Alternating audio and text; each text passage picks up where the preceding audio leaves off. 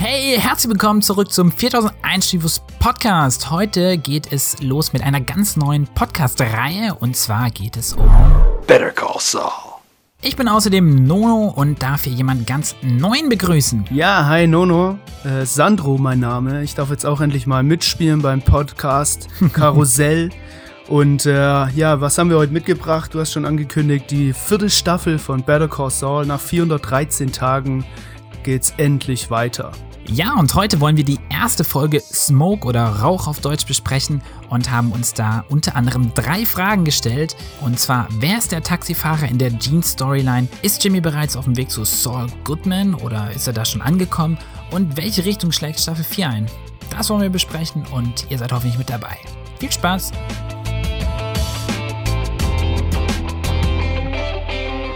Und es gibt wie immer eine große, große, große, dicke, fette Spoilerwarnung. Wir werden natürlich die ganze Folge Stück für Stück auseinandernehmen und einiges, hoffe ich doch zumindest, Sandro, ähm, ausbuddeln an Hinweisen, Infos, Theorien etc. Auf jeden Fall. Und an dieser Stelle gilt auf jeden Fall nochmal ein großer Dank an CloseUp, die uns hier unterstützen. CloseUp ist ein Online-Shop für Fan-Merch. Also ihr findet da unter anderem natürlich auch Better Call Saul und Breaking Bad Fan-Merch. Und äh, ich weiß nicht, ob du dir schon was ausgesucht hast, Sandro, aber ich werde mir auf jeden Fall, glaube ich, diese Breaking Bad Party-Maske Gustavo Frink zulegen. Die sieht richtig, richtig creepy aus. Ähm, ja, ich habe schon ein T-Shirt. Natürlich ein, ein Better Call Saul T-Shirt, natürlich. Na klar. Und wir haben euch natürlich auch was mitgebracht und zwar ein richtig fetter Deal. Ihr bekommt eine 20% Gutschein bei CloseUp. Und zwar guckt doch einfach mal in die Beschreibung von diesem Podcast, da findet ihr alle Infos. Und dann würde ich sagen, könnt ihr ordentlich shoppen gehen. ja, Sandro, dann erzähl doch mal, was treibt dich denn eigentlich an den, das Mikrofon hier? Was sind denn deine, deine Connections? Meine Connections, meine Connections zu dir sind auf jeden Fall 4001 Reviews. Ich mache das ja mit dir und mit Kayvan und mit vielen anderen auch äh, zusammen, unser Online-Magazin für Filme und Serien, aber auch die Better Call Saul Germany genau, Facebook-Seite. Ja. Das ist ein Nebenprojekt von 4001 Reviews und da treffen sich natürlich alle Better Call Saul Fans, so wie mich und Kayvan. Wir haben und ja in mich. der letzten Staffel, ja genau, stimmt. Wir haben ja in der letzten Staffel schon äh, für die für Better Call Saul Staffel 3 viele Live-Talks gemacht jede Woche. Jetzt geht's ab mit Podcasts. Wir werden sehen, wie es äh, verläuft. Ja, gut auf jeden Fall. Also ich bin, ich bin schon mal wieder wie immer heiß. Und ähm, ja, es ist mir eine Ehre, auch mal dieses Better Call Saul-Universum be äh, betreten zu dürfen. Und ähm, ja, vielleicht sage ich mal kurz oder wir beide, was abgehen wird in den nächsten Wochen. Und zwar ähm, haben wir letzt, wir haben schon einen Live-Talk gemacht. Wir werden aber jetzt äh, vor allem diese ganze Staffel Better Call Saul Staffel 4 als Podcast besprechen. Und ihr findet uns wie immer, wenn ihr uns schon eh zuhört, auf YouTube, auf iTunes und auf Soundcloud. Und ähm, genau, und vielleicht ein, einen kleinen Hinweis noch vorweg. Ich, Nono, ich bin ein bisschen ja die Urlaubsvertretung. Ähm, ich äh, bin natürlich auch leidenschaftlicher Better Call Saul-Fan, aber ähm, eigentlich ist Kayvan und Sandro sind hier eigentlich unsere Mega-Profis und Kayvan ist gerade im Urlaub, kommt aber wieder, deswegen wird er dann quasi irgendwann mir meinen Platz wieder streitig machen. Ich weiß nicht, ob ich ihn wieder zurücklasse, Sandro. Mal schauen. Werden Mal schauen. Wir sehen. Werden wir sehen. Wenn er, wie, wie heißt es so schön, äh, weggegangen, Platz, Platz gefangen, ne? Ja, früher, ja. ja. Sonst, ähm, du hast, glaube ich, was aus unserer Better Call Saul Fan-Community mitgebracht.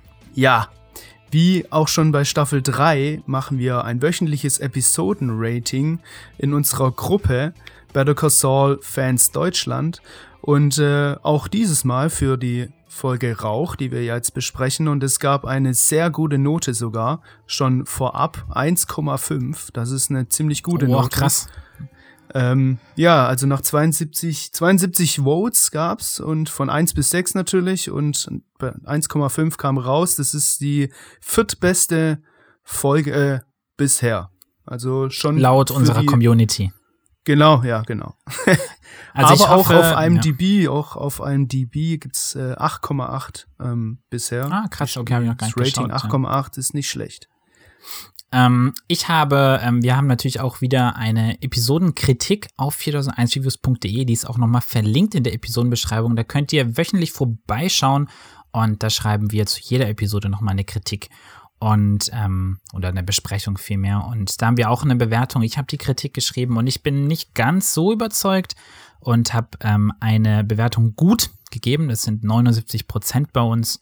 Aber ich glaube, das werde ich auch nochmal erklären, was mich noch nicht ganz überzeugt. Ja, das musst du erklären, weil ich fand die Folge, ähm, ich habe zwar auch nur eine 2 gegeben, aber ich fand die eher als eine 2 plus. Du wahrscheinlich dann eher eine 2 minus. Äh, ja, da, ja, sowas. Da wird's dann äh, ein bisschen Diskussion. Dann können wir, so ein bisschen die, können wir uns ein bisschen in die Haare kriegen. Sehr schön. Ich sehe schon, wir kloppen uns die Köpfe ein wegen der 2 Minus oder einer 2 Plus. ja, das, wir müssen ja noch ein bisschen äh, aufbauen, deswegen erstmal langsam anfangen heute und dann. Okay. Ja. Langsam, langsam. Wir können uns ja noch ein paar Komplimente machen, ne, Sandro? Also ich finde dich echt einen netten Kerl und sowas und am besten bevor Alles wir uns klar. am Ende so. Gut, ähm, haben wir das auch geklärt? Aber sowas von. Ja, ich würde sagen, dann können wir eigentlich direkt starten, oder? Ja. Gehen wir, wir, gehen wir ähm, Szene für Szene vor oder Handlungsstrang für Handlungsstrang? Ich würde sagen Handlungsstrang für Handlungsstrang. Wir haben ja vier Handlungsstränge, beziehungsweise wir zwei haben das in vier Handlungsstränge ja. aufgeteilt. Einmal Jimmy und Kim, einmal Nacho und Gus, äh, ja. einmal Mike und dann natürlich die Jeans-Szene, wie jedes Mal am Anfang der Folge. Ja. Und ich würde sagen, mit der fangen wir einfach auch gleich an, oder? Jo. Also, wir sind wieder in der Zeit nach Breaking Bad, indessen diese Schwarz-Weiß-Szenen, die wir ja auch schon in den anderen drei Staffeln von Better Call Saul immer am Anfang gesehen haben und die ja quasi gerade so einen kleinen eigenen Handlungsbogen erzählen. Und wer sich noch erinnert an Staffel 3 in der ersten Folge Mabel, da ist ähm, Gene, unser alter Ego von, ähm, von Jimmy McGill, ist ja irgendwie ohnmächtig geworden und jetzt in dieser Folge sehen wir quasi, wie er ins Krankenhaus gebracht würde. War aber nichts, war falscher Alarm. Er hatte wohl irgendwie einfach nur so ein kleines Knockout und ähm, sehen außerdem dann eben noch, wie seine Sozialversicherungsnummer gecheckt wird, was ihm ja doch eigentlich ziemlich Schiss macht.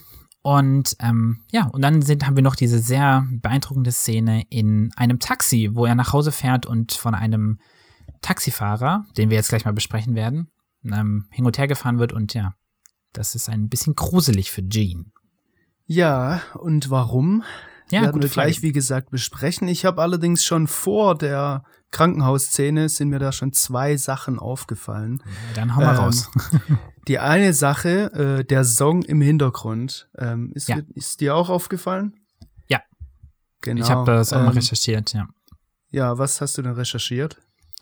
Also, ähm, wir hören dann mal so einen sehr schönen, ich das weiß ich jetzt gar nicht, ist es Blues? Ich weiß es gar nicht.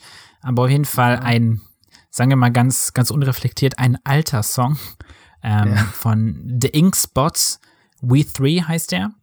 Und ähm, wir können auch mal nochmal verlinken ähm, den, den Songtext. Verlinken wir am besten einfach nochmal in der Beschreibung, da könnt ihr auch nochmal selber reinschauen.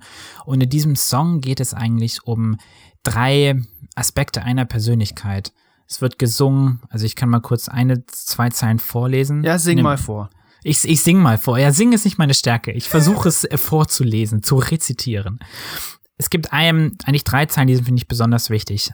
Und zwar einmal, I walk with my shadow, I talk with my echo, but where is the one I love? Also in diesem Lied wird davon gesungen, dass eine Person ähm, quasi neben ihrem Schatten herläuft so ein Schattendasein führt sozusagen, sich aber noch quasi an seine Vergangenheit erinnert, an sein Echo ja. und mit diesem quasi noch eine Konversation führt. Und sich aber jetzt fragt, wer bin ich denn eigentlich? Und dieser Songtext passt ja genial hier auf Better ja. Call Saul. Weil Echo, so habe ich das jetzt mal verstanden, Echo, also die Erinnerung oder das Echo, ist Jimmy, wie er damals war. Schatten. Diese Schattenfigur ist natürlich ganz klar Saul Goodman, der ja wirklich in, äh, wie wir aus Breaking Bad wissen, in diesem ganzen kriminellen Universum seine Finger ordentlich drin hatte. Und Gene ist wohl dann das gegenwärtige Ich und das sich fragt, wer bin ich denn eigentlich?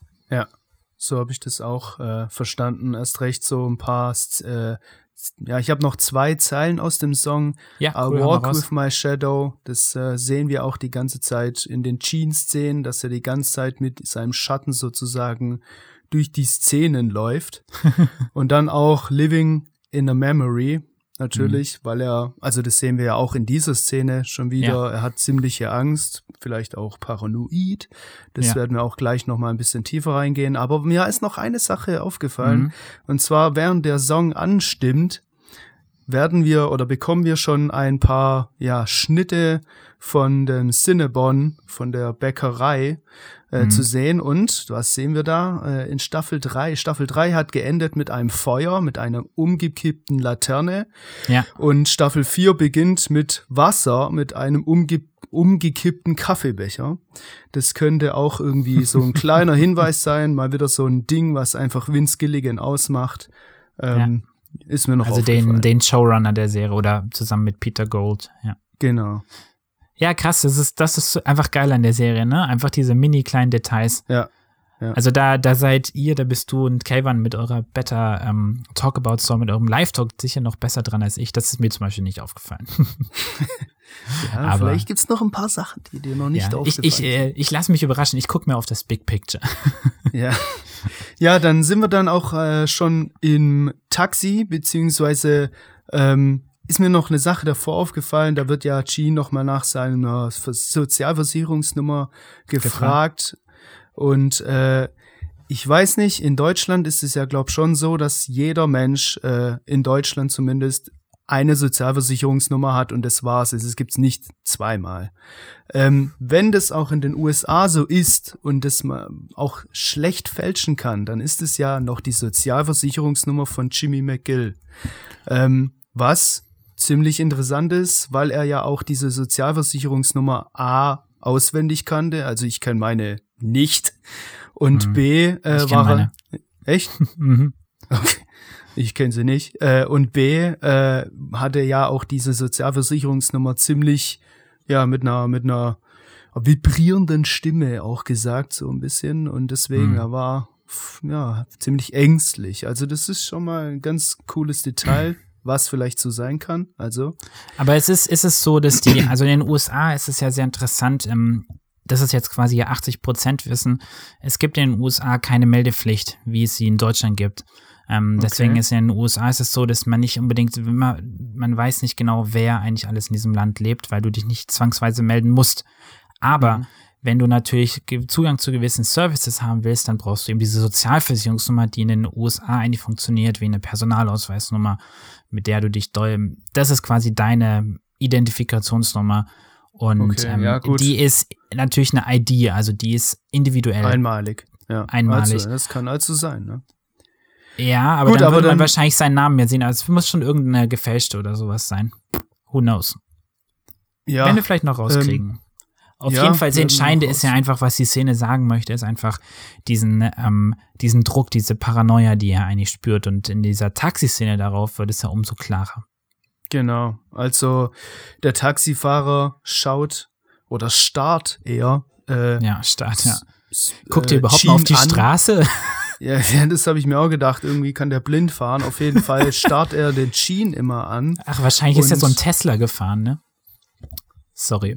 Okay, kann der, ja, kann der. So ein selbstfahrendes Auto, ja. ja. Keine Ahnung. Ähm, und äh, ja, da in der Taxiszene sind trotzdem noch äh, ein, zwei Fragen gekommen, also mir zumindest, äh, und auch Walter Jochum aus unserer Gruppe. Und er hat äh, auf die Frage, wer ist eigentlich der Taxifahrer, weil das ist schon eine Frage, die jeder sich gestellt hat, weil die sich halt anstarren. Ähm, ja. Und das ist natürlich ja, Gene ist Saul Goodman, beziehungsweise Jimmy McGill, aber als Saul Goodman äh, jemand, der gesucht wird immer noch und dafür, ja, hat er immer noch Angst und der Du meinst Gene, nicht Jimmy. Gene. Jetzt ja, Gene, er ja Gene kann, ja. Genau, äh, Saul Goodman wird gesucht, Gene hat Angst und ja. äh, ja, Walter Jochum hat dann auch gemeint, vermutlich einfach nur ein Typ aus Albuquerque, der wie alle Bewohner die Heisenberg-Story mitbekommen hat. Und ich glaube das auch. Also auch ja. auf IMDb äh, wird dieser Taxifahrer nur als Taxifahrer genannt, nicht mal ein Name. Also das, der wird von Don Harvey gespielt, aber wenn er irgendwie wichtig sein sollte, auch im späteren Verlauf, dann glaube mhm. ich, hätte er auch einen Name oder so. Ähm, was aber noch ein zweites Ding ist. Äh, Warte mal eins sieht, kurz dazu. Ja? Was natürlich auch sein kann, ist, dass ähm, des, ähm, also Serien, gerade auch AMC, die führen einen ja gerne auch an der Nase herum, dass man dann zum Beispiel gar nicht mal, dass man was Falsches auf einem DB angibt. Das wird ja mittlerweile auch gemacht.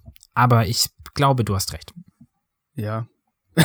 Bisher war es beziehungsweise immer so bei Better Call Saul. Es kann natürlich sein, dass sie diesmal, weil das ja schon was äh, ja, ja, die Leute verarschen wollen. Ja. Genau, also ist ja schon was Ernstes, vielleicht was anderes gemeint ist.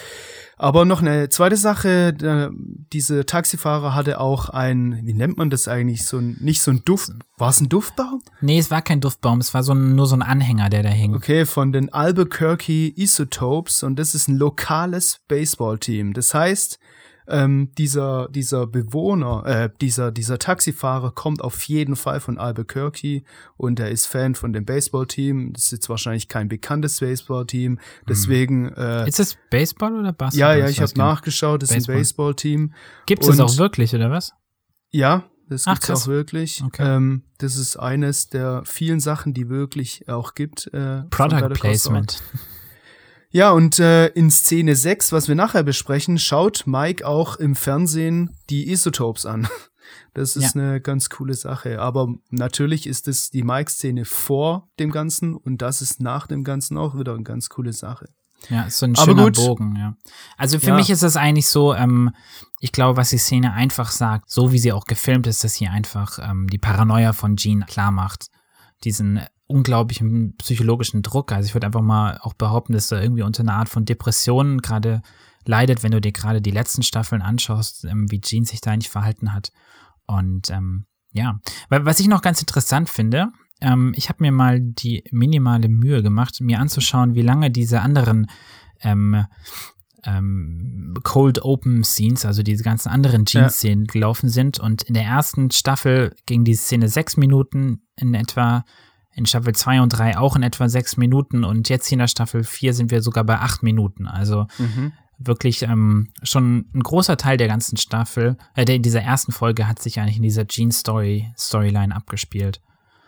Mhm. Und das ja, finde ich ganz ich auch gut. Ja, auf jeden Fall. Und das, ich muss auch sagen, das ist für mich eine der, ich habe es auch in unserer Episodenkritik geschrieben, eigentlich eine der gelungensten Storylines soweit. Ich meine, klar, die hat noch nicht so viel zu erzählen, aber sie war äußerst intensiv, richtig spannend. Also es ist, ja. glaube ich, für mich eins der ersten Mal überhaupt, dass ich in Better Call Saul so richtig krass den Atem anhalten musste, als ja da diese Social Security Nummer ge gecheckt wurde. Ja. Ähm, ich habe noch ein Zitat von Peter Gold und ähm, er sagt nämlich, dass ähm, sie quasi sich einfach noch auch in dieser Staffel, nee, Entschuldigung, es war von Bob Odenkirk, und er sagt, ähm, dass es einfach in dieser Staffel auch noch mehr von Gene zu sehen gibt und dass er sich sehr freut auf diesen Charakter. Aha.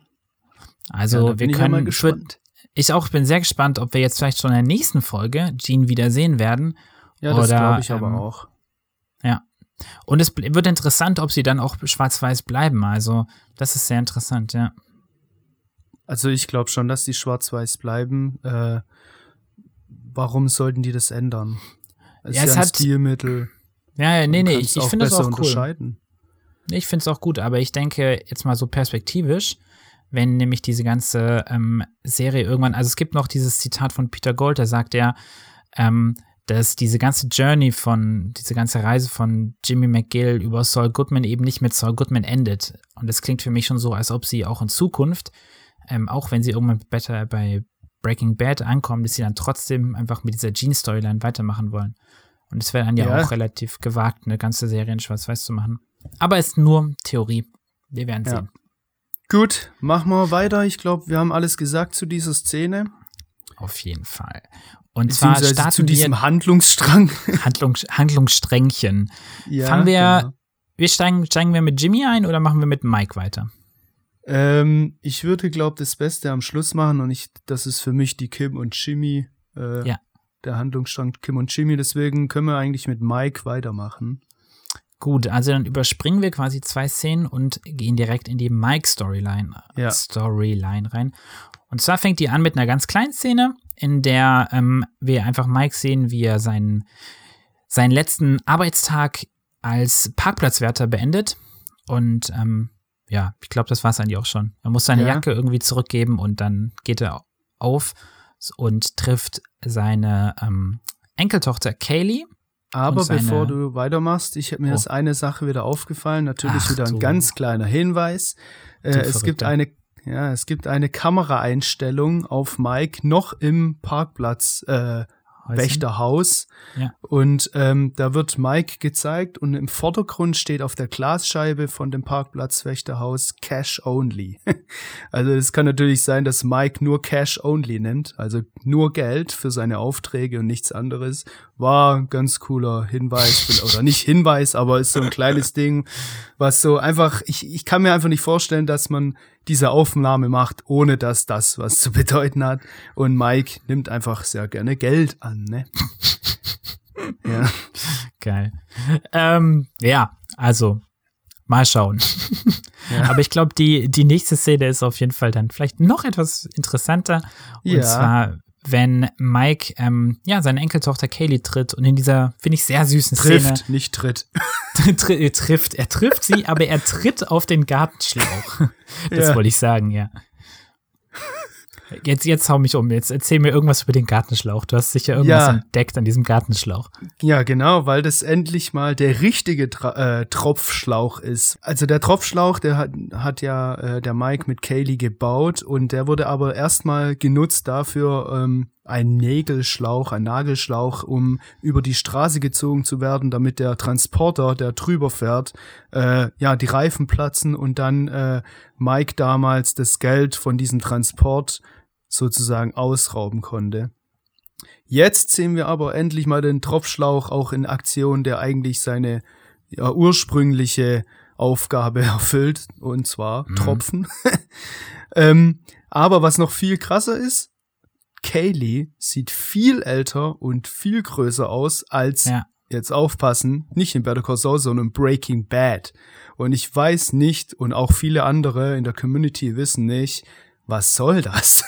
Also warum nimmt man jetzt auf einmal ähm, so eine viel älter aussehende, viel größer aussehende Schauspielerin als Kaylee, die in Breaking Bad, was ja ungefähr noch fünf Jahre später mhm. spielt, viel jünger ist. Also das ist, glaube ich, wirklich zum ersten Mal in Better Call Saul ein riesen Fail. Naja, vielleicht hat sie ja dann in Breaking Bad so eine Schönheits-OP gemacht. Ja. So ein bisschen so ja. verjüngern. Ja, weiß ich nicht. Oder durch die Drogen wird man vielleicht jünger, wenn man noch jung ist. Keine Ahnung. Ja, das ist mir aufgefallen. Ähm, und dass halt äh, Mike, äh, Mike der, der äh, Mutter, Stacy heißt die, glaube ich, Stacy, ja, äh, gar, ja. nicht, gar nicht sagt, ähm, dass er einen neuen Job hat, war, ist vielleicht für später auch noch wichtig, natürlich. Mhm. Ja, ansonsten ist mir da nicht mehr aufgefallen. Ja, dann würde ich sagen, können wir eigentlich gleich weiterhüpfen. Dann wird es interessanter, oder? Und zwar ja. sind wir dann bei Mike zu Hause. Und ähm, Mike kriegt einen Brief und da müssen wir vielleicht nochmal zurückschauen in die letzte Staffel. Und zwar hat er da ja, ähm, er hat, ich glaube, es waren 20.000, da war es, glaube ich, ähm, Dollar wollte er waschen und es dazu, also ne, Geldwäsche, wollte ja. er quasi in legale Money, in legales Geld quasi umtransferieren und dazu ist er dann eben zu Gus Fring gegangen und hat ihn gebeten, ähm, ob er da einen Tipp hat oder sowas oder wie, ob er das machen kann und Gus Fring hat ihn an Madrigal weitergeleitet. Mhm. Und, ähm, und dort ist er dann ja angestellt worden als Security ähm, Manager oder als, ja, ich weiß gar nicht. Sicherheitsbeauftragter, Consultant, ja, genau, Chef, glaube ich ja. sogar. Also im Englischen ist es Security Consultant, glaube ich. Ja. Und ähm, genau, und dadurch quasi durch diese vermeintliche Anstellung quasi kann er dann sein Geld waschen, hat jetzt hier sein erstes Gehalt bekommen. Genau. Aber für nix. Und das ist für geil, nix. weil Ehrenmann traut. Ehrmann Trout äh, ist ein Ehrenmann, weil er möchte nicht bezahlt werden, ohne dass er auch was getan hat. Und das sehen wir dann ja später, dass er dann auch für diese ich glaube 10.000 äh, Dollar waren es. 10.000 äh, Dollar, 10.000 Dollar, 100, nee, 10.000, 120.000, hä, was, ich kann keine Zahlen mehr. 10, was willst du sagen? Ich will, ich sag's dir, er hat 10120,51 Dollar bekommen. Ah ja, klar. Du weißt die, aus, die Summe auswendig, aber kannst nicht sagen. Nicht natürlich. Ja, ich, ich kann keine, ich kann keine Zahlen. Deswegen bin ja, ich auf jeden Kritiker. Fall. Ja, auf jeden Fall. Äh, sehen wir, wie gesagt, dass er dann auch noch irgendeine Adresse herausbekommt. Ich weiß nicht oder ich habe nicht gecheckt, wie er diese Adresse, was dann im nächsten, äh, in der nächsten Szene dann äh, ja gezeigt wird, herausbekommt. Keine Ahnung. Warte ähm, mal kurz, ich, sorry, ich habe noch eine Frage, weil das habe ich, das ja. hab ich nicht verstanden. Ähm, wenn er, er schaut sich ja erst diese Rechnung an ja. ähm, und freut sich und dann gibt es nochmal ein näheres Close-up quasi auf diese Zahlen und dann wirkt er ein bisschen irgendwie so pisst, hatte ich das Gefühl und ja, hatte, weil er, ja, also weil ich, ich habe mir geschaut, also er hat von diesen, er hat irgendwie 8000 8000 Dollar hat er Abzüge da drauf, also irgendwelche Steuersachen und so was. Und ich dachte irgendwie dann, dass er deswegen dann zum Madrigal gegangen ist, weil er gesagt hat, hey, wenn ich meine 20.000 oder wie viel auch immer, ich glaube, es waren 200.000, wenn ich die waschen möchte, dann möchte ich nicht die Hälfte davon als Steuern zahlen. So habe ich das verstanden. Ach so. Ja, okay, das ist mir dann gar nicht so aufgefallen. Also ich, ich das, das macht auch nicht so viel Sinn mit dem, warum er dann den Job später macht, aber vielleicht aber wenn du seinen Gesichtsausdruck anguckst, sieht er irgendwie erst happy aus ja, und ja. dann ist er irgendwie pisst. Ja, ja. Und ja, gut, ich, ja, das ist mir dann, weiß ich auch nicht. Also es, ich, da müssen wir vielleicht mal abwarten, ob sich daraus was ergibt. Ich bin mir ja. auch nicht so sicher, ob das jetzt was zur Sache tut, aber ja, Entschuldigung, ich habe dich unterbrochen. Was meinst du mit Adresse? Naja, er, er bekommt dann oder er kriegt dann eine Adresse heraus, ähm, was er mit der Adresse will, sehen wir dann in der nächsten Szene. Und zwar die will ich als äh, will ich äh, selber mal ankündigen. Und zwar sehen wir in Szene 11 Walter mhm. White, äh, aka Barry Hatchberg. Ähm, ich habe wirklich kurz ja, gedacht, das ist auch. Walter White. Also das ich ist auch. ja unglaublich. Ja, und dann ja, habe ich mir gedacht, warum macht Better Call Saul das? Also warte mal also ganz kurz nur mal damit, damit wir es einordnen können, damit die Leute auch folgen können. Es geht um diese Szene, wo ein Mann aus seinem äh, Einfamilienhaus heraustritt und in sein Auto steigt und dann aber eigentlich noch mal davor noch seinem Sohn ist es, glaube ich, ne? Ja. Bei der, bei der Fahrradkette hilft, die irgendwie vom Rad gesprungen ist. Ja. Diese Szene meine ich, meine ja. ich, ne? Zurück zu dir. Genau, also wie gesagt, Glatze, fast die gleiche Brille, ein ja. Hemd und die Hose, das war einfach. Und so ein das, Spießer halt einfach. Und, und äh, glaub, so eine Aktentasche hatte Walter White als Lehrer auch, ich weiß nicht mehr ja, ganz ja. genau. Aber ähm, warum? Also warum macht er ich glaube, ich, das? Ich weiß, ich fand es nicht so schlimm. Ich, also ich, ich bin ja nicht so der Mega-Fan von so übertriebenem Fanservice. Ja, ähm, genau, aber aus dem Grund meine ich ja. Also entweder aber ich fand's, ich fand's lustig, weil es war so ein bisschen, was war ein bisschen so mit dem Schmunzeln, weil es war ja nicht Better Call, es war ja, äh, war ja nicht Walter White. Ja, klar. Und deswegen fand ich, es hat sich dann ja wirklich nach, keine Ahnung, zwei Sekunden geklärt, deswegen war ich dann, ja. ja ich, ich so, ich fand's ein bisschen ironisch. Es war so ein bisschen ironisch, weil ich hatte so das Gefühl, dass sie einfach auch mit diesen Fans so ein bisschen spielen, so nach dem Motto, hey Leute, ganz ehrlich, ihr braucht jetzt nicht überall einen Walter White sehen. Es ist einfach nur ein Typ chillt mal. Ja. Und ich glaube, das ist, was man vielleicht auch sagen muss. Dieses ganze Aufgerege, oh, wann kommt eigentlich Breaking Bad? Das kann man nicht einfach Better Call Saul als das nehmen, was es ist. Entschuldigung. Ja, nee, stimmt schon, ja.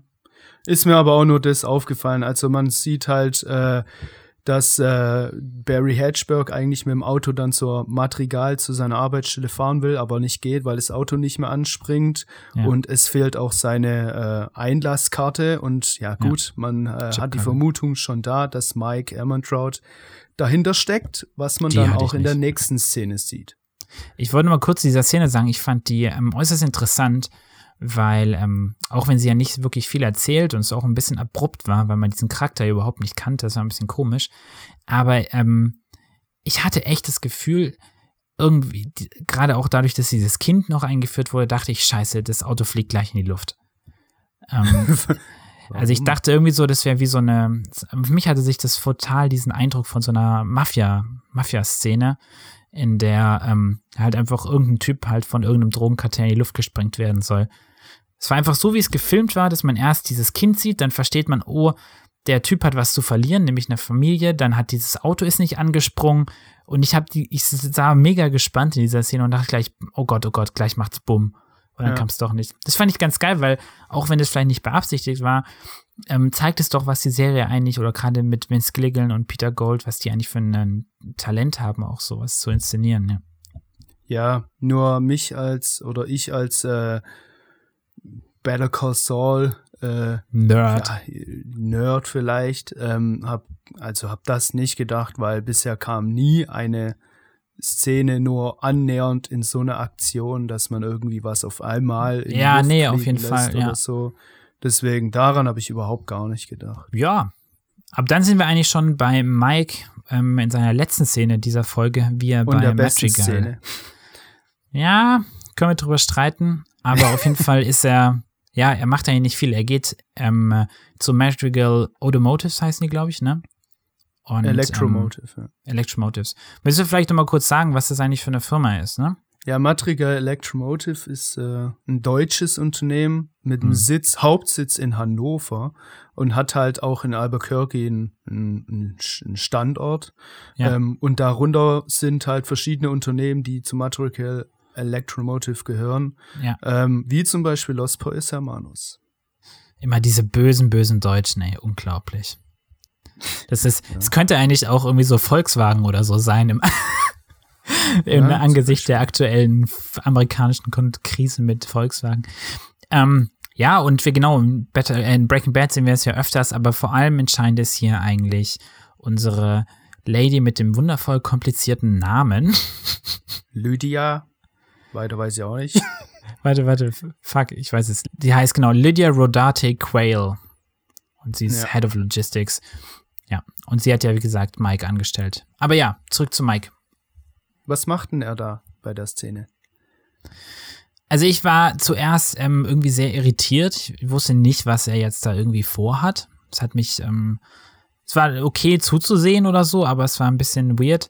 Aber jetzt im Nachhinein habe ich so verstanden, dass er, wie du auch gerade schon meintest, quasi seinen, seinem Job nachgehen möchte. Dass er, ähm, ja, das jetzt vielleicht, also er auf jeden Fall macht er quasi seinen Job als, als Security Consultant, indem er quasi einfach sich anschaut, wie lax die Sicherheitsvorkehrungen eigentlich bei Madrigal eingehalten werden in deren Lager. Und wird jetzt wahrscheinlich das irgendwie Lydia Rodate Quayle irgendwie vorlegen und sagen, bei euch läuft es irgendwie nicht so gut. Ja. Aber was, was glaubst du, was ist sein eigentliches Motiv? Ich habe zwei äh, Ideen, warum Mhm. er äh, das macht, was er macht. Und zwar erstens, er kontrolliert natürlich äh, und er kontrolliert, mit welcher Lücke oder mit Hilfe welcher Lücken die Drogenzutaten später eingelagert werden können, ohne dass es jemand sieht bzw. mitbekommt. Das Oha. heißt, man, man sieht ja später bei Breaking Bad, dass diese ganzen ähm, Zutaten von äh, oder für äh, Kristen Meth halt über Matri über das Lager äh, Ja. Ähm, ja Genau. weitergegeben äh, gegeben werden und das könnte eine Sache sein, dass er jetzt schon kontrolliert, über welche Wege oder welche Lücken man da ausnutzen könnte. Oder äh, zweitens, er will selbst ähm, der Sicherheitschef von diesem Lager werden und Barry Hatchberg, den ich jetzt mal äh, so herausgekoren habe, dass das der aktuelle Sicherheitschef ist, ähm, in dem er ja die Lücken aufweist, äh, möchte er Barry Hatchberg irgendwie rauswerfen lassen ähm, und halt selber Sicherheitschef sein, dass er halt das Hm. ja noch, also dass er eigentlich Punkt eins dann noch besser kontrollieren kann. So habe ich es gedacht. Oder er will einfach wirklich nur seinen Job nachgehen. Ja, also genau, das wäre, glaube ich, Option 3.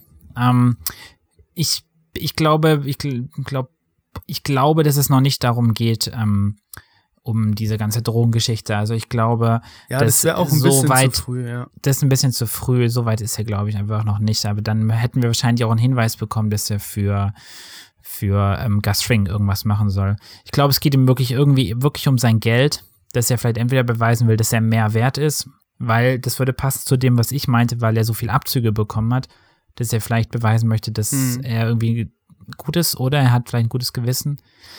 Keine Nö, Ahnung. das kann sein, ja. Aber, Aber das- vielleicht kann er, ja. vielleicht weiß er das ja dann später, im späteren Verlauf, beziehungsweise im Breaking Bad dann, okay, da gibt's Lücken und man kann das Lager nutzen. Also das wird er vielleicht nicht vergessen dann. Mhm. Ja, ist auf jeden Fall ähm, erklärt es ein bisschen besser, welche Verbindung er quasi zu Madrigal hat, weil das spielt ja in Breaking Bad dann doch schon auch eine Rolle. Ja. Ich habe trotzdem, und das bringt mich eigentlich auch zu meiner Kritik an dieser Szene, ähm, ich habe auch in der unserer Episodenkritik schon ein bisschen drüber geredet, ähm, geschrieben, dass zum Beispiel in unserer Better Call Saul Germany Fan-Gruppe, da haben ja auch die Leute abgestimmt, welchen Charakter sie eigentlich am besten finden. Und Ja. Jimmy hat gewonnen, Ja. Aber ähm, Mike hat es auf Platz 2 geschafft und zwar recht knapp. Ja. Also ich glaube, es war wirklich um zwei Stimmen Unterschied oder sowas und dann wäre fast Mike der Lieblingscharakter dieser Staffel gewesen und das müsste man jetzt eigentlich der, mal so einpacken Staffel. und an ja, genau, Entschuldigung, der bisherigen Staffel. Das müsste man eigentlich mal so einpacken und an Vince Gilligan und Peter Gold schicken und sagen, hey Leute, ihr habt da einen Charakter, den eure Fans sehr, sehr lieb haben und ich würde mir wünschen, dass sie einfach mehr mit ihm machen. Also, weil ich finde ihn geil, ich gucke ihm gerne zu, aber wenn wir mal ganz ehrlich sind, wirklich viel fällt ihm nicht ein mit ihm. Also zum Beispiel Mike macht halt seine Jobs, er observiert ein bisschen, er macht mal hier diese einen Job, er fährt hinter dem anderen her, dann ist er wieder bei seiner Familie, aber er geht, finde ich, nur eine, nicht wirklich eine große Entwicklung oder sowas durch.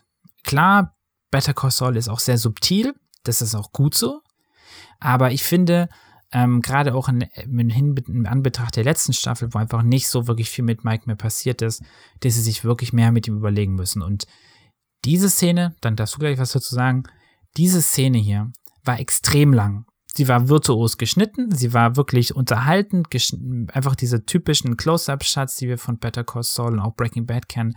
Aber sie war einfach viel zu lang dafür, dass sie eigentlich nichts erzählt hat. Also gerade auch diese Szene mit diesem Gespräch, wo sich diese zwei Typen da über irgendwelche Boxer unterhalten, war total hinfällig. Und halt eigentlich war nur so ein, so ein, so ein, das ist wie wenn du in eine Soße oder sowas einfach noch Wasser kippst, dann schmeckt es halt einfach nicht gut. Auch wenn du mehr Soße hast dann, ja. Es war gestreckt, danke. So wie du Drogen streckst mit Backpulver. Und das ist, das, das ist schlecht. Da sehe ich eine Gefahr für einfach äh, Better Call Saul. Da müssen sie sich mehr einfallen lassen. Ja, so, nee, das du. kann man schon so interpretieren. Ähm, ich fand sie trotzdem ganz nett anzusehen. Ich hatte jetzt nicht die Langeweile oder so. Ja, sie war kurzweilig, ähm, ja. Ja, und Aber es halt war auch einfach mal ein bisschen witzig, witzig mit der, mit der Bruce Lee gegen Muhammad Ali Frage, die wir übrigens auch dann gestellt haben auf unserer äh, Better Call Saul Germany Facebook-Seite und übrigens ganz klar gewonnen hat äh, Bruce Lee mit 65 Prozent. Ich habe Muhammad Ali gewählt. Ich habe Muhammad Ali gewählt. Ich habe auch Bruce Lee gewählt, weil er einfach viel schneller ist. Da kann der Muhammad Ali gar nichts. wir können ja, pass ähm, auf, wir machen einen Spin-off-Podcast, wo wir genau diese Frage ausführlich besprechen. ja, können wir machen, aber dann. Nee, war ein äh, Scherz.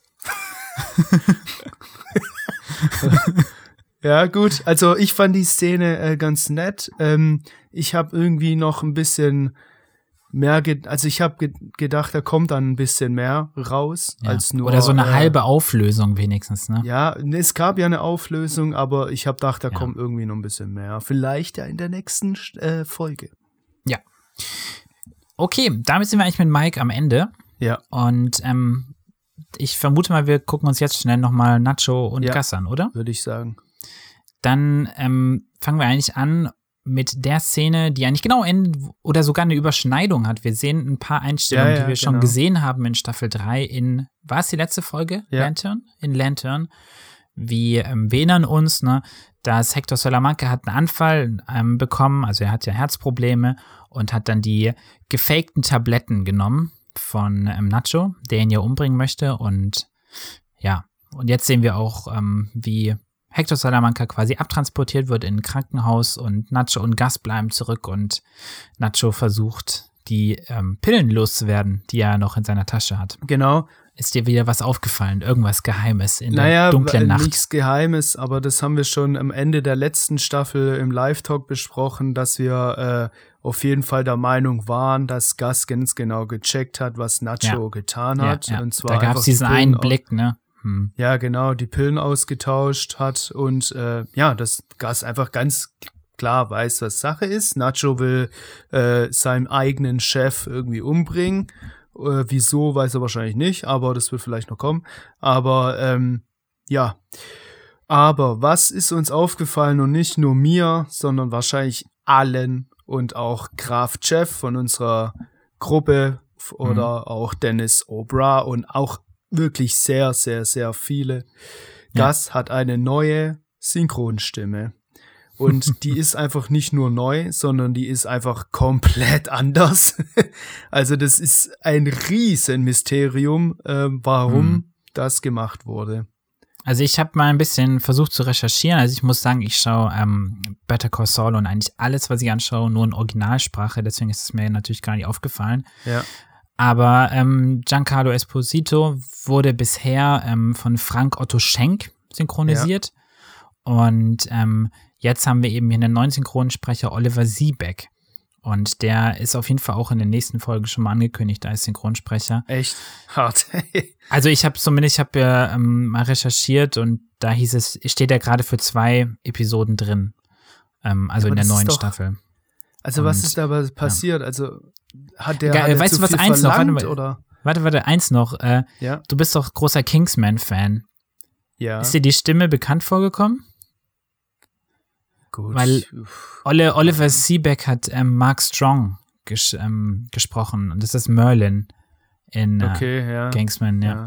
Also ziemlich lustig. Aber ja, ähm, Ja, aber was, was, also warum? Also hat der, hat der Synchronsprecher, der Originalsynchronsprecher zu viel Geld verlangt oder ist da ein riesen Streit ausgebrochen? hm, Warum ändert man einfach eine Stimme, die ja nicht nur bei Better Call Saul, sondern auch bei Breaking Bad sowas in, von ins Gehirn, also ins Deutsch, deutsche Gehirn, weil es ja eine deutsche Mhm. Sprache, äh, Stimme, ins deutsche äh, Gehirn äh, Mhm. reingebrannt wurde, weil die auch richtig gut passt. Ja, das ist ja auch eine Mhm. ganz coole Stimme.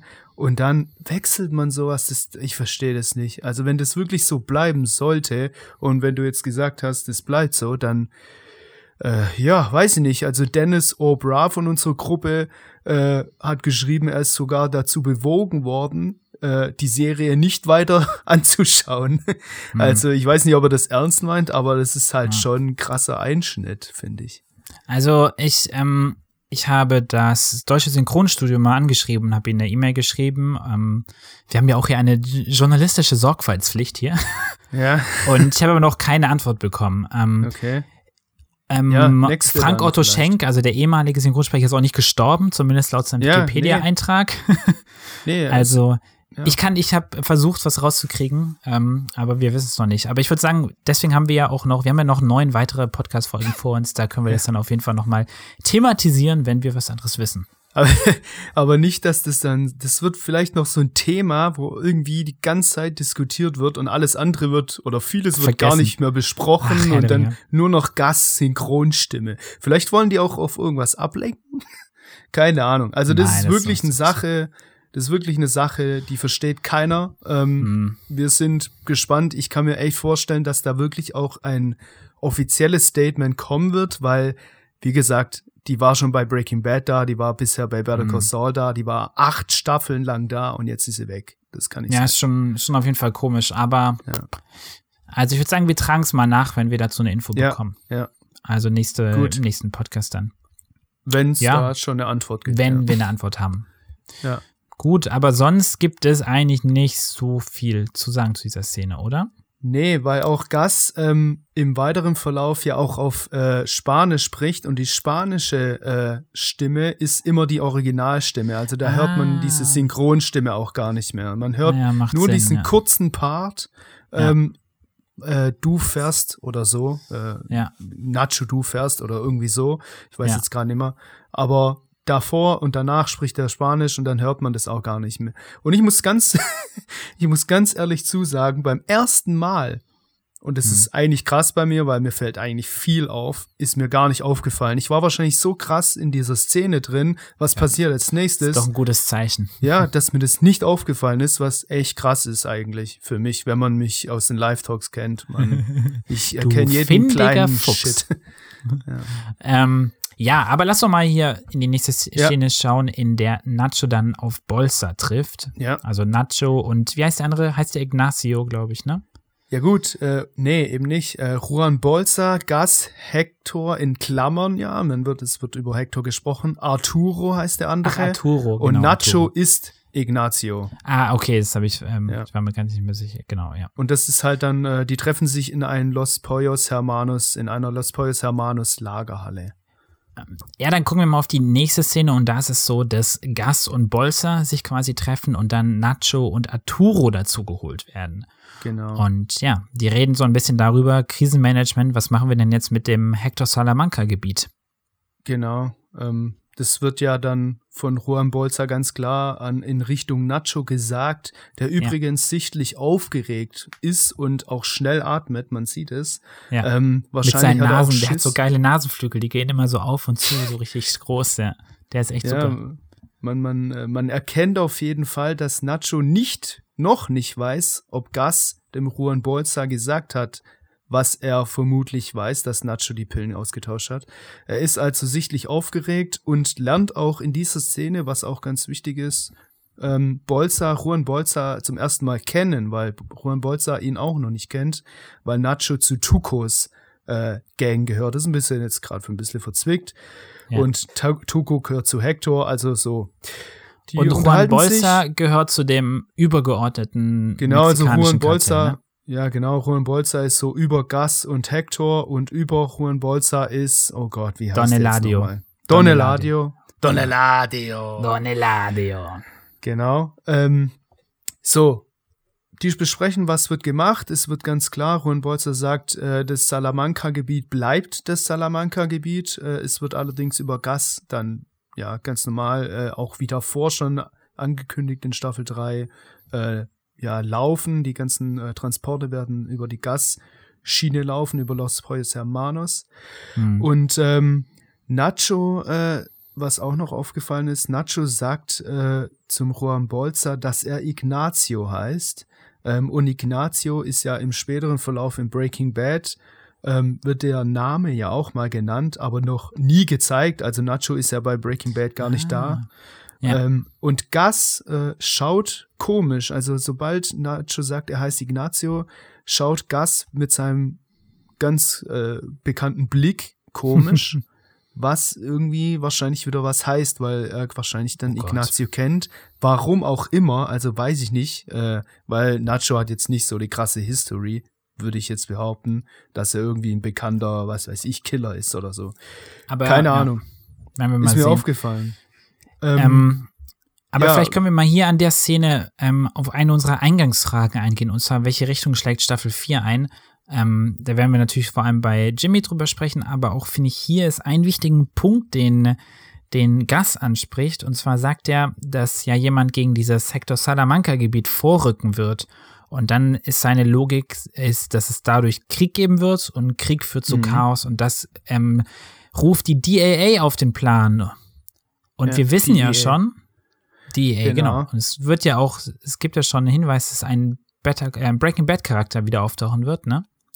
Ja, aber nicht der. aber nicht, man. Nicht Hank, man, Hank Schrader? Nicht Hank Schrader, das wird ja Lalo sein, ähm, der okay. nicht gesehen wird in Breaking Bad, aber genannt wird. Der wird ah, auf okay. jeden Fall kommen. Aber es gibt immer mal wieder Hinweise, dass Hank Schrader auch kommen wird, weil, warum? Das hat einfach einen Sinn weil Gus Fring einfach äh, erst recht durch diesen Dialog, jemand ja. wird sich gegen die Salamancas erheben, das bedeutet Krieg, wodurch dann die Drogenfandung kommt, so ja. sagt er es, ähm, hat er ja äh, irgendwie muss ja Gus dann das verhindern und Gus, wir wissen's aus Breaking Bad, ist dann in Breaking Bad schon befreundet mit der DAA. Das heißt, ja. Gus und Hank Schrader könnten noch in Staffel 4 aufeinandertreffen und sich wohl äh, anfreunden. Ja. Könnte passieren, das wäre der Hammer. Wir haben es schon im Pre-Talk, im Live-Talk äh, gesagt, dass wir uns, also ich weiß, äh, alle freuen würden, wenn Hank Schrader kommt, weil das erstens einfach auch wirklich Sinn macht ähm, und zweitens, weil es ein geiler Charakter ist. Äh, und das ist für mich wirklich ein Hinweis, dass das ähm, so kommen wird. Äh, ob das jetzt in Staffel 4 kommt oder vielleicht sogar erst in Staffel 5, weiß ich nicht. Aber ich glaube, das ist wirklich, also ich glaube, seit diesem Dialog, mhm. äh, dass er wirklich kommen wird. Ähm, okay, aber ja. ich würde gerne noch mal kurz auf, ja. was heißt das für diese ganze Serie? Und zwar ist das für mich ein wichtiger Punkt eigentlich hier, den man machen kann, ist, dass ähm, diese Staffel, finde ich, sich deutlich düsterer anfühlt. Da würde ich gerne ja. gleich, wenn wir über Jimmy reden, nochmal drüber sprechen. Ähm, aber dieses Zitat mit diesem Krieg und so weiter kann einfach wirklich auch heißen, dass diese Staffel, vielleicht auch die nächste Staffel, wirklich deutlich brutaler und gewalttätiger wird und dieser positive Touch, dieses positive, dieser optimistische Look and Feel quasi von Better Call Saul vielleicht auch darunter, ähm, ja, ein bisschen zurückstechen muss. Ja, das ist ja aber auch so angekündigt worden, ähm, schon vor Start der Staffel 4, dass diese Staffel um einiges düsterer wird und, und um einiges auch äh, an Breaking Bad herantritt, äh, ja. was ich selber jetzt gar nicht so schlecht finde. Mhm. ähm, so, und ähm, dass Gas äh, diese Worte sagt, jemand wird sich gegen die Salamancas erheben, ich glaube, damit ist aber auch Nacho gemeint. Weil Nacho hat ja erstmal die Aufgabe, im Salamanca-Gebiet das alles zu regeln. Und ähm, er weiß ja, wie gesagt, er hat die Vermutung, dass Nacho die Pillen ausgetauscht hat. Und es könnte auch in der Richtung sein. Sa Nacho erhebt sich noch mehr. Das bedeutet Chaos, das bedeutet Krieg. Und dann könnte die Drogenfahndung kommen. Ich glaube, ja. ähm, wir, also wir, wir haben ja im Trailer, im Trailer äh, haben wir ja auch eine Schießszene, eine krasse Schießszene mit einem Toten, zumindest haben wir es gesehen. Und wir haben ja im Bre-Talk auch vermutet. Also dem Trailer Nacho für die ganze. Staffel, ne? Genau, ja. Verlinken wir auch nochmal in der Beschreibung vom Podcast, ja. Genau, dass das Nacho ist, weil Nacho, wie wir wissen's, bei Breaking Bad nicht vorkommt. Ja. Also die ganze Staffel, ich sehe sie auch, äh, geht einen düsteren Weg. Ähm, das, es geht auch irgendwie wie bei Game of Thrones Staffel 7 einfach mhm. äh, ein bisschen schneller voran. Ähm, ja. Ein klein wenig schneller voran, weil bisher war das ja schon, die, die Better Call Saul war bisher schon wirklich äh, langsam, aber auch tiefgehend. Aber jetzt geht's schon ein bisschen schneller voran, was ich ganz gut finde eigentlich. Dann, dann machen wir das doch jetzt einfach auch mal und noch eine Sache, halt einfach diesen noch, Handlungsstrang ab. Noch eine Sache muss ich sagen. Ähm, Nacho, und das ist sehr, sehr wichtig für alle Breaking Bad Fans, Nacho ist verantwortlich, dass Hector im Rollstuhl sitzt, weil das ist das große Geheimnis. Warum sitzt Hector im Rollstuhl? Jetzt wissen wir es. Zumindest ist es sehr wahrscheinlich, ne? Ja, also ich kann mir nicht vorstellen, was anderes noch kommen sollte. Ja, aber man, man sieht machen. ihn noch nicht, aber ja, äh, ja. Vermutlich, ja. Genau. Gut, also, aber dann, wie gesagt, lass uns mal voranschreiten. Dann ja. haben wir eine ganz knappe Szene mit Nacho ja. an einer Brücke und er schmeißt die Pillen voller Erleichterung ins dunkle, schwarze Wasser ja. und ähm, vernichtet damit quasi den Beweis, dass er, ja, ähm, Hector Salamanca's Gesundheit auf dem Gewissen hat. Genau. Und Victor beobachtet ihn. Victor gehört zu Gas. Also Gas hatte schon Vermutung und wird. Das äh, ist der Typ mit diesem aufgeprotzten Geländejeep. ja, genau. Also Victor beobachtet ihn und hat auch einen Tracker an Nachos Auto rangemacht, wie schon bei Mike in Staffel ja. 3. Also, da werden wir mal sehen, was da noch passiert. Aber ja. dann würde ich sagen, können wir jetzt endlich, endlich, endlich zu dem eigentlichen Spaß kommen, nämlich zu Jimmy. Jimmy, Jimmy, Jimmy, Jimmy McGill. Yes. Yes. Wir fangen an, so, wir hüpfen jetzt wieder ein bisschen nach vorne und zwar direkt nach dem Intro-Title von Better Call Saul ähm, sehen wir Jimmy und ähm, Kim und die liegen im Bett und Jimmy steht auf und setzt sich in der mit seinem Müsli an den Schreibtisch, äh, an seinen Küchentisch und schaut sich Zeitungen, Zeitungsanzeigen an für Jobs. Weil er ist ja jetzt äh, sozusagen auf der Jobsuche, weil er kein Anwalt mehr sein darf, ein Jahr lang. Genau. Ich fand, er ist ganz, ich, ich weiß nicht, würde mir interessieren, was, wie du das wahrgenommen hast oder so. Aber wer, wenn wir aus dem, aus dem Intro kommen, aus diesem Title, dieser Title-Sequence, sehen wir so ähm, kleine, ähm, kleine Funken, so ein Funkenstub ja, genau. über, durch quasi durch die Szene fliegen und ähm, die sind ja offensichtlich nicht von aus diesem Haus, sondern quasi für mich so eine Art Referenz an die letzte Staffel, dass sie quasi so eine Art Brücke bauen zwischen der ähm, Lantern-Szene, in der ähm, ja, Chuck sich umgebracht hat, und der jetzigen. Wie hat dir das gefallen? Ja, das war schwierig. Ich habe eher gedacht, wir sind jetzt wieder in Game of Thrones. Äh, also ich habe äh, keine Ahnung. Also das hey, war noch nie da.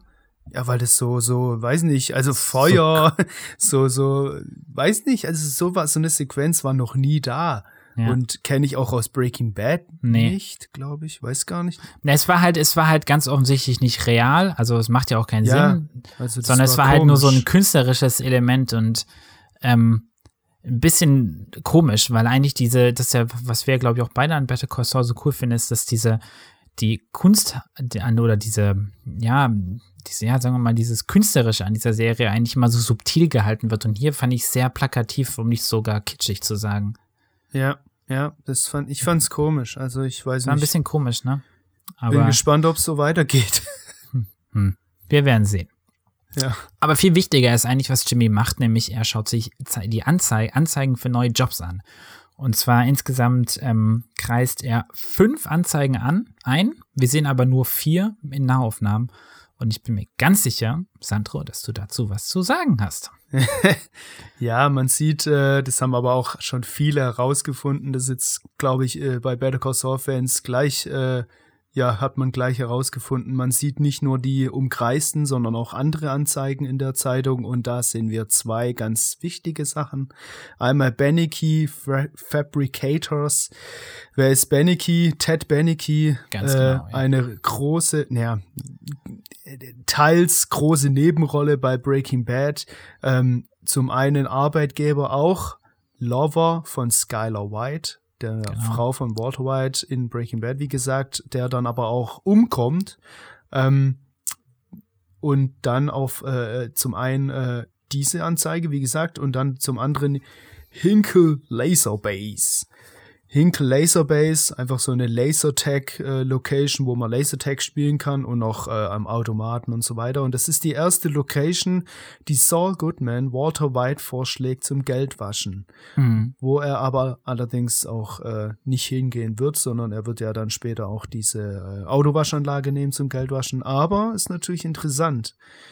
Aber ehrlich gesagt auch wieder halt eigentlich nur Fanservice. Ja. Ich sagen, weil es sind ja nicht die Anzeigen, die ähm, Jimmy einkreist, sondern es sind Anzeigen, die einfach neben den eingekreisten Anzeigen stehen. Also es ist ganz nett, aber finde ich, tut ja. bis jetzt eigentlich nicht viel zur Sache. Nö, aber das macht Better Call Saul aus. Also es macht so ein paar, ein paar Hinweise einfach immer. Und das ist ja auch okay, weil das ist ja jetzt, ja, ja. es ist zwar Fanservice, aber da wird jetzt nicht aber so übertrieben. Ja. ja. Also das ist okay, finde ich. Ja, nee, ist auf jeden Fall lustig irgendwie so, macht Spaß. Ja. Aber tut eigentlich auch noch nicht so viel zur Sache. Viel wichtiger ist eigentlich, welche Anzeigen er sich dann halt wirklich anschaut. Und zwar sind eigentlich alles ähm, Anzeigen, die irgendwie ein, ein Sales-Talent, also quasi abfragen, also ein Verkaufstalent. Und wenn wir, wie wir ja wissen, wenn Jimmy irgendwas kann, würde ich sagen, ist es eigentlich, ja, Leute überzeugen von irgendetwas. Sich verkaufen, wenn man so möchte. Ich verstehe auch nicht, warum der einfach nicht ins Marketing geht oder sowas, in die Werbung. Ähm, hat er ja. Er hat ja Werbung ja, hat er ja, aber ich meine so, 3. Haupt, Haupt, hauptberuflich. Ja, ich meine, wahrscheinlich will er einfach halt sein, sein, so wie sein Bruder irgendwie sein, aber irgendwie könnte er doch jetzt einfach auch einfach so ein ganz normaler Werbefuzzi werden. Ja, Werbefuzzi war, war, war ja, genau, Werbefuzzi ja. war ja auch ein Titel äh, von einer Folge in Staffel 3. Lustigerweise ist mein, bin ich beruflich auch Werbefuzzi. Ähm, also, gut. Ja, aber finde ich, sagt jetzt noch nicht so mega viel, oder? Nö, das war jetzt äh, die Szene, können, glaube ich, weitermachen. Ja. Und ähm, ja, dann sehen wir eigentlich dann quasi, kommt dann ja quasi der Anruf von äh, Howard, der Jimmy quasi dann zu Chucks, ja, von der, der Jimmy quasi benachrichtigt über Chucks, Chucks Ableben. Und dann sehen wir eine, finde ich, sehr großartig geschnittene Ein Kameraeinstellungen etc. von Jimmy, der zu Chucks Haus fährt. Ja, und dann sind wir vor dieser abgebrannten Baracke. Pur Oha. CGI. ja, äh, aber gut erkennt, gemacht. Ja, gut da erkennt gemacht. man aber wieder, dass in so einer Serie trotzdem sehr viel CGI drin ist. Wir haben das ja auch mal in einem Live-Talk äh, zur Staffel 3 als Oberthema gehabt, äh, gehabt, wie viel CGI da drin ist, obwohl man das nicht entdeckt. Das ist unglaublich. Hm. Aber ja, klar, Set-Erweiterungen ja. oder kleine Retuschen und sowas, ja. Ja, aber haben sie gut genau. gemacht. Also man, ja, nicht, fand ich überzeugend. Also CGI nochmal für die Leute, CGI Computer Animationen. Ja, Computer Generated Images. Genau. genau. Die äh, bei Szenen, wie Nono gerade schon gemeint hat, äh, im Nachhinein quasi ergänzt oder, oder, veränderst du ja genau Sachen. Genau. Ja. Ja, ja, aber das ist ja auch nicht ganz so wichtig. Viel wichtiger ist eigentlich, was in dieser Szene passiert. Und zwar, auch wenn, finde ich, Chuck erst, äh, wenn Jimmy auch erstmal natürlich geschockt ist und ähm, ja, wenn man sich äh, vorstellt, dass er natürlich macht sich wahrscheinlich auch jetzt gleich schon Vorwürfe, finde ich ihn doch relativ gelassen dafür, wenn man überlegt, wie empathisch er eigentlich immer seinem Bruder gegenüber sich verhalten hat. Ja. Das ist äh, noch Thema nachher. Also er ist erstmal ganz ruhig und überlegt und überlegt und überlegt und so weiter und so fort. Er guckt eigentlich immer nur starr. Hm. Mir ist Vielleicht aber, natürlich auch ein Schock, glaube ich, wahrscheinlich sowieso, aber ja, ja. genau. Er spricht dann ja noch länger mit ähm, Kim. Mit Kim. Ja. Hast du da noch irgendwas rausgezogen aus dem Gespräch? Nee, ähm, das, da will ich später äh, bei der Endszene darauf zurückkommen. Jetzt okay. noch nicht. Mir ist aber nur eine kleine Sache aufgefallen. Ich bin aber, das ist auch einfach wahrscheinlich, weil ich es nicht besser weiß. Ähm, Chucks Leichnam wird mit, ähm, mit der Gerichtsmedizin abtransportiert. Ist ja. das normal? Ich weiß nicht. Ja, beim weil, Brand ähm, oder wie? Genau, also wenn es so eine, zumindest ist es in Deutschland so, wenn es so einen klaren Grundverdacht gibt, dass es ein, ein Verbrechen quasi, ein Gewaltverbrechen ja, genau. quasi vorliegt, dann geht man erstmal davon aus und ähm, untersucht die Leiche und gibt oder den ganzen Fall und dann gibt man die Leiche frei. Ja. Also wenn du natürlich im Krankenhaus neben, neben deinen Angehörigen einfach stirbst, dann ist das ein anderer Fall als bei so einer ähm, ja, Gewalttat quasi. Ja. Aber er tut, glaube ich, jetzt auch nicht groß was, was zur Sache. Aber vielleicht kommt da ja noch was, weil es ist ja noch nicht sicher, wer jetzt Chuck, also vielleicht, wer jetzt Chuck getötet hat, drum und dran, keine Ahnung, vielleicht. Ja. Aber sonst war, ist mir da jetzt nicht mehr aufgefallen. Also schon was, aber das will ich in der Endszene dann zu, drauf zurückkommen. Dann vergess es nicht.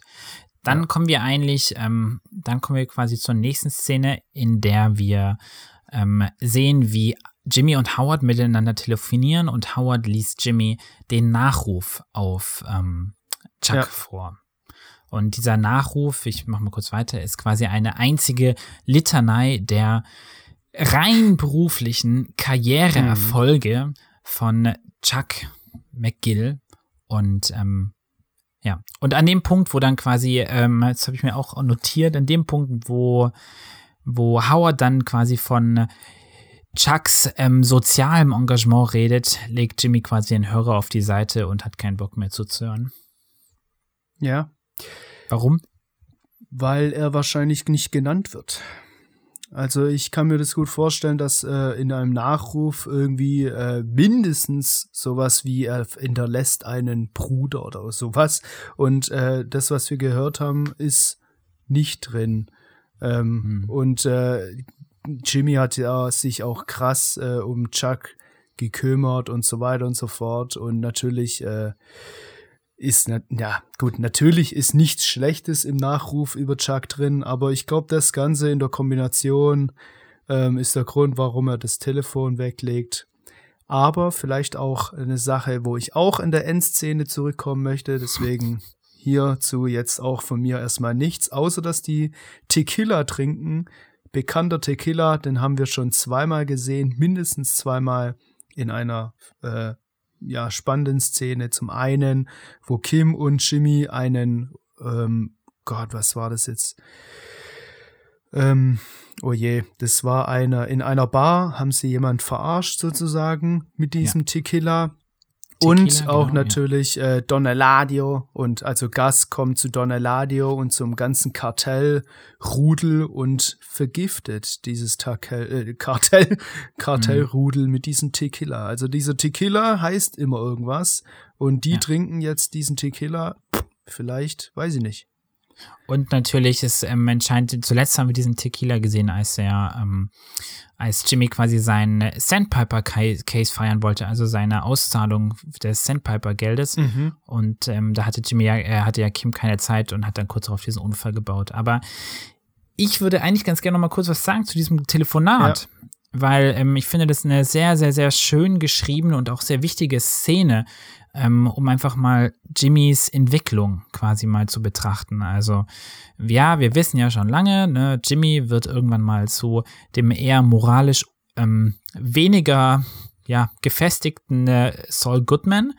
Und ähm, in dieser Szene sehen wir ihn aber noch mal sehr, finde ich, stark als Jimmy, weil er, was ihn quasi, glaube ich, stört an dieser ganzen Litanei ist, dass es wirklich nur um diese Erfolge geht, dass Chuck, so wie er auch war, wirklich nur als diese Person gesehen wird und dass man ihn dann quasi sogar, das ist der Moment, wo ich schon sagte, wo er auflegt, er oder das Telefon auf die Seite legt, ist, als es heißt, dass Chuck absolute Treue zu Idealen des Gesetzes hatte und ähm, dann auch noch dieses gemeinnützige Zeug kommt. Und ich glaube, dass Jimmy nicht eifersüchtig ist, sondern er findet es die falsche Repräsentation von Chuck zu diesem Zeitpunkt und dass er deswegen diesen Nachruf für verlogen hält zu einem gewissen Punkt, weil er quasi seine Sicht auf Chuck und so wie, wie Chuck ihm quasi übel mitgespielt hat, ist das ja keine, keine ja, Repräsentation findet in diesem, diesem Nachruf. Ja. Und das zeigt, ja. finde ich einfach, finde ich sehr schön, ist eine kluge, kluge Szene einfach.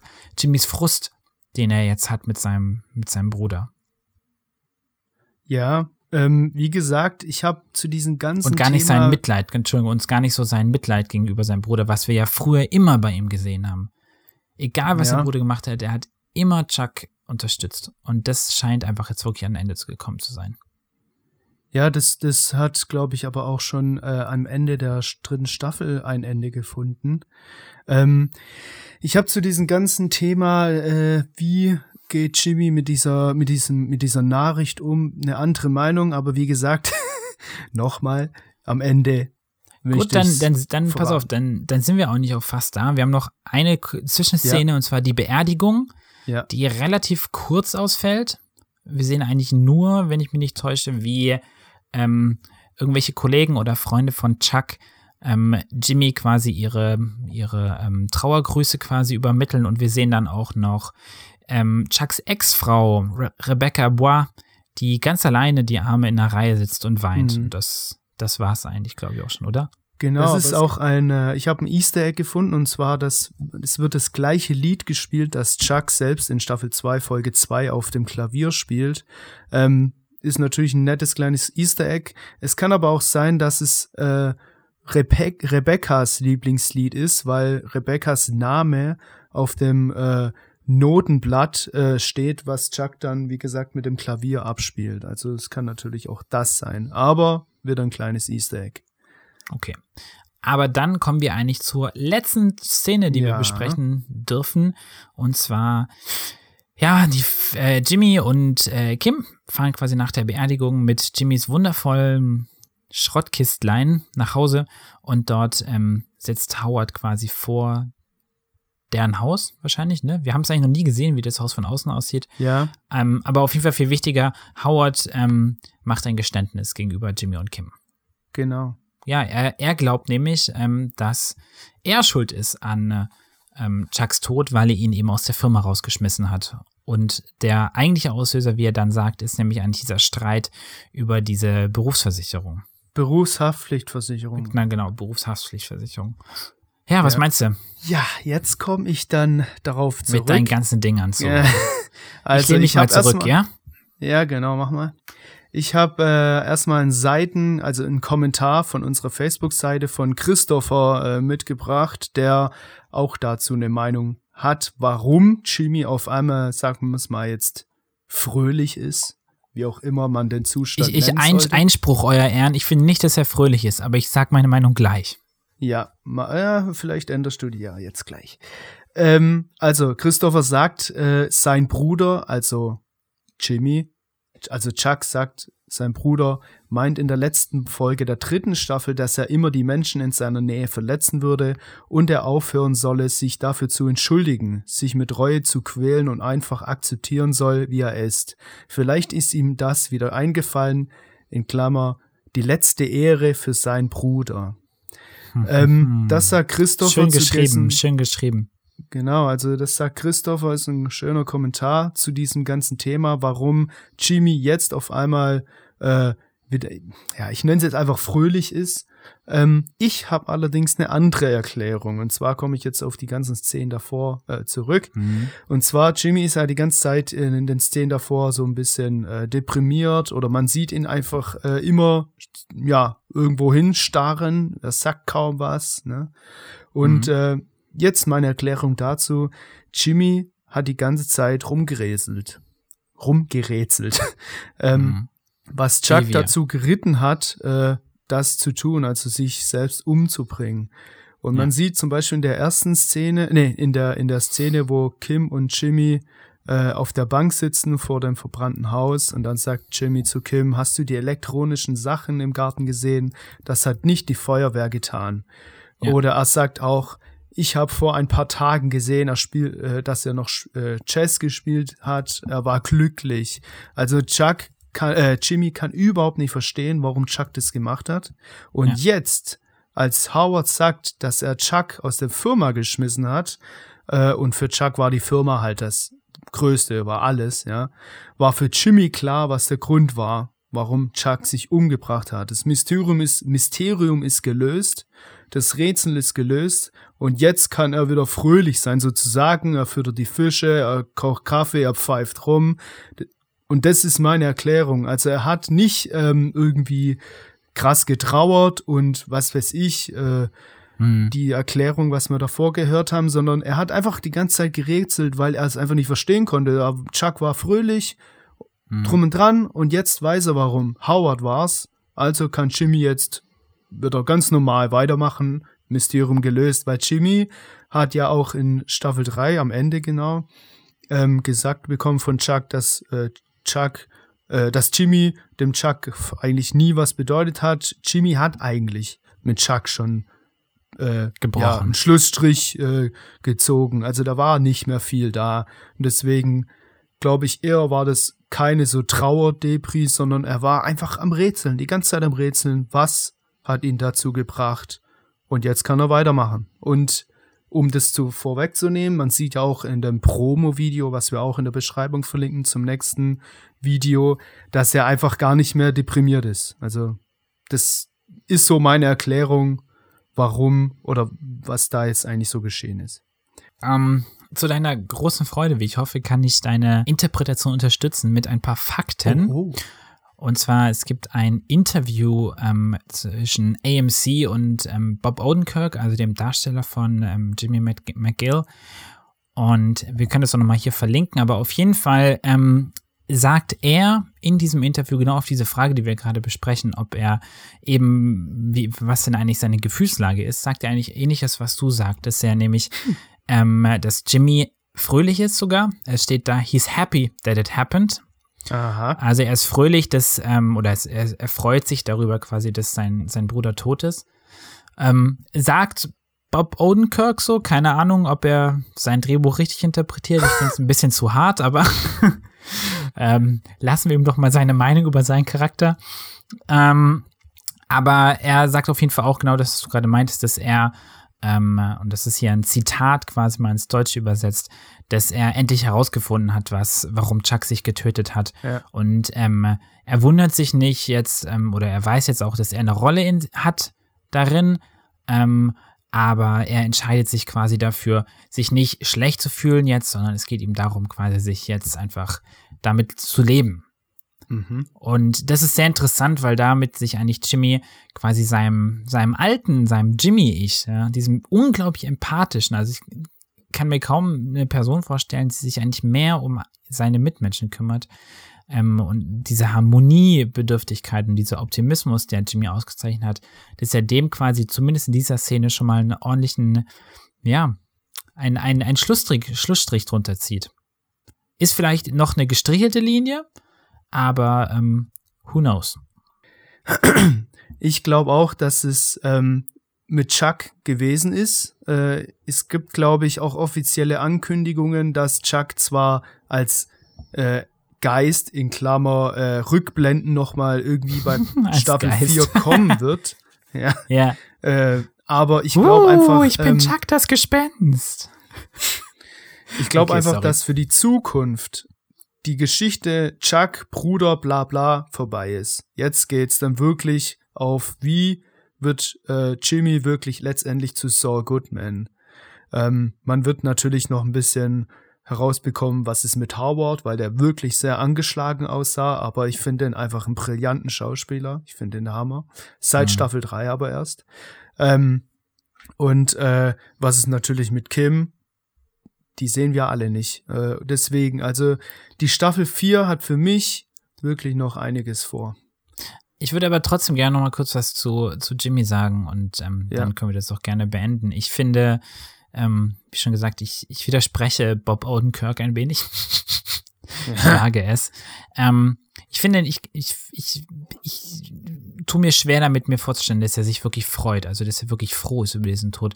Was ich viel mehr sehe, ist eigentlich dadurch, dass er, so wie er sich ähm, Howard gegenüber verhält, nämlich, dass er ihm quasi offensichtlich vorspielt, das ist, für mich ist es ein Schauspiel, dass er ihm vorspielt, mir geht Chucks Tod total am Arsch vorbei. Mir ist Ja. es total egal, was mit ihm ist. Er pfeift, er fragt nach einem Kaffee, nach einem, nach einem Kaffee und so weiter.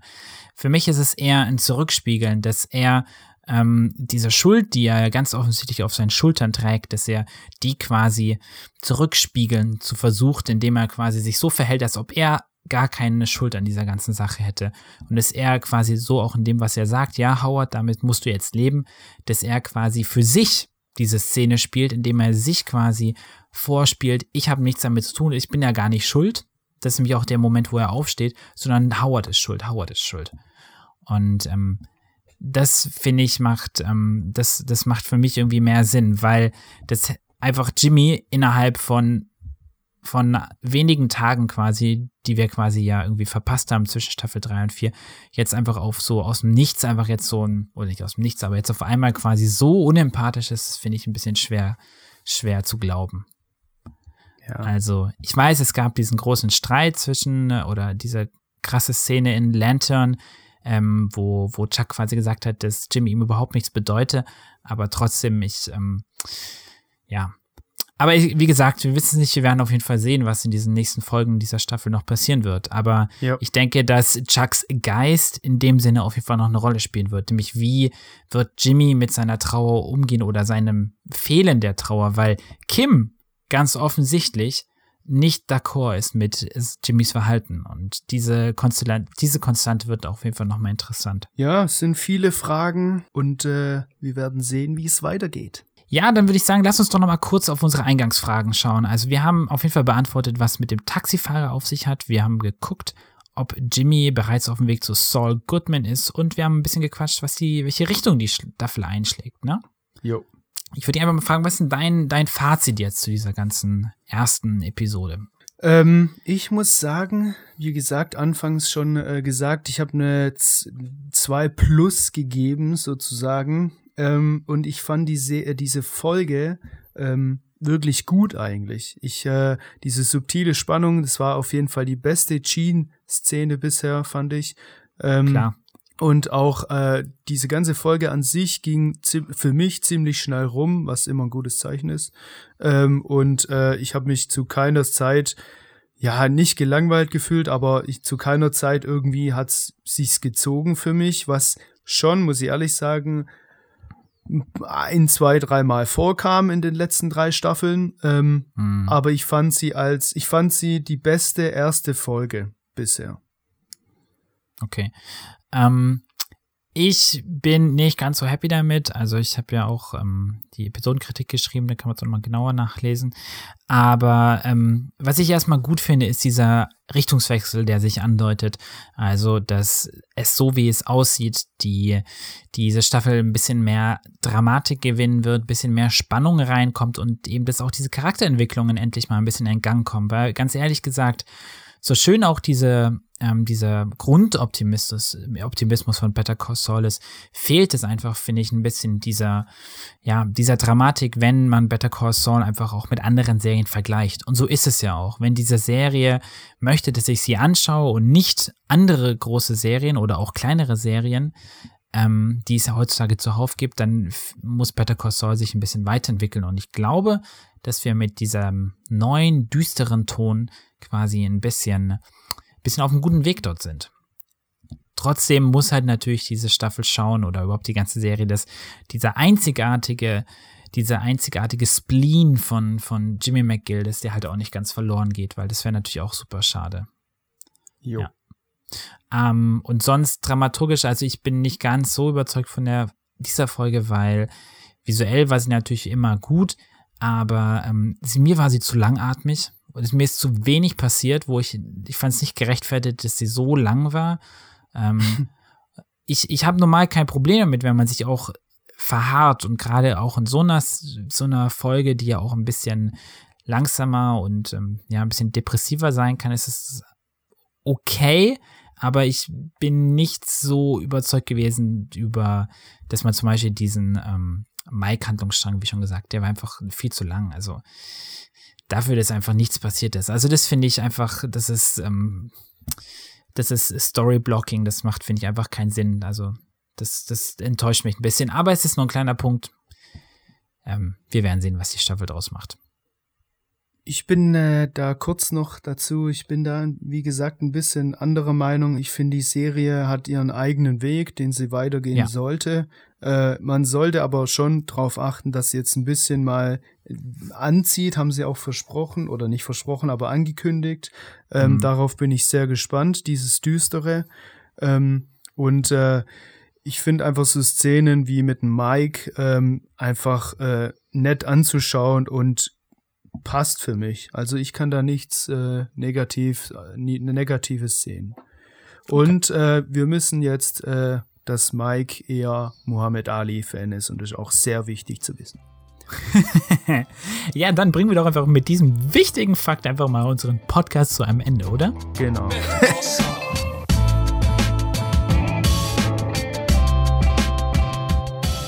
Yo, vielen Dank fürs Zuhören. Ich hoffe, ihr hattet auch so viel Spaß wie wir hatten. Es war natürlich wieder ein. Ach, es gab wieder so viel zu besprechen wie immer bei Better Call Saul. Das ist immer ein bisschen krass irgendwie.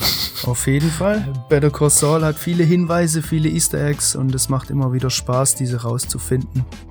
Und wenn ihr das genauso seht, dann lasst uns doch mal ein Abo da. Wir werden auf jeden Fall jetzt wöchentlich immer am Donnerstag eine neue Podcast-Folge zur neuen Better Call Saul-Folge veröffentlichen. Und wenn ihr mit dabei sein wollt, dann würden wir uns ganz besonders freuen. Und äh, es gibt sogar auch was zu gewinnen. Und zwar jede Woche mit unserem äh, Sponsor closeup.de. Äh, die sponsern uns jede Woche ein T-Shirt, ein Better Call Saul T-Shirt. Was ihr dafür machen müsst, joint einfach unsere Better Call Saul Fans Deutschland Facebook Gruppe und dann äh, seht ihr auch den Post von mir, Sandro und äh, da steht auch ganz groß Gewinnspiel, könnt es jede Woche nicht äh, verpassen. Und wir haben auch schon einen Gewinner für diese Woche und zwar heißt er Christian Reinhold Meissner. Herzlichen Glückwunsch, Christian. Wir schreiben dich nochmal an und dann hoffen wir, dass du dich auch bei uns zurückmeldest. Und wenn ihr uns auch was zurückgeben wollt, dann würden wir uns natürlich ganz, ganz, ganz fest freuen. Und zwar haben wir einen Patreon-Channel eingerichtet. Patreon ist eine Plattform, in dem ihr das Publikum, Creator wie uns unterstützen könnt. Und ähm, das wäre großartig, weil wir machen es ja eigentlich ganz ehrenamtlich und einfach just for fun, wenn man so möchte. Aber wenn wir einen kleinen Erlös quasi bekommen würden, wäre das auch schön.